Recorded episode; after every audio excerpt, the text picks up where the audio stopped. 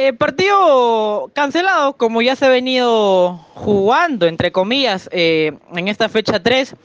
En este caso, Sporting Cristal y Alianza Lima concretaron el quinto walkover de la fecha, partido que se tuvo que jugar el día de hoy a las 10 de la mañana, empezando por ahí un horario sumamente inusual para un partido tan importante y, e interesante, mejor dicho, como es un Sporting Cristal Alianza Lima, a las 10 de la mañana sumamente raro, pero creo que entre tantas rarezas, eso es lo menos, lo menos inusual, por así decirlo, porque hasta el momento lo, común viene siendo esto, perder por walkover, perder este sin jugar los partidos, eh, sin presentarse en la cancha. En este caso fue Alianza el que le tocó no estar en la cancha.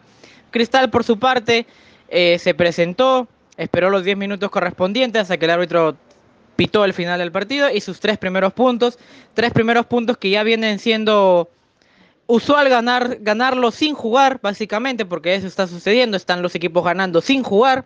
En este caso se concretó el quinto walkover, en el que Alianza, como mencionaba anteriormente, no se presentó. Es la primera vez que no se presenta desde los torneos nacionales desde 1966, que el club blanquiazul no se presenta a jugar un partido oficial por los puntos. En este caso le tocó Alianza en el 2023. Cristal, por su parte, ganó los tres primeros puntos. En una situación que parece de emergencia, o mejor dicho, que es de emergencia, vergonzosa y hasta paupérrima la situación que vive por los derechos televisivos, por los eh, líos institucionales, judiciales que atraviesa la liga, que solamente hace empeorar eh, la Liga 1 2023 y sobre todo nuestro balompié peruano.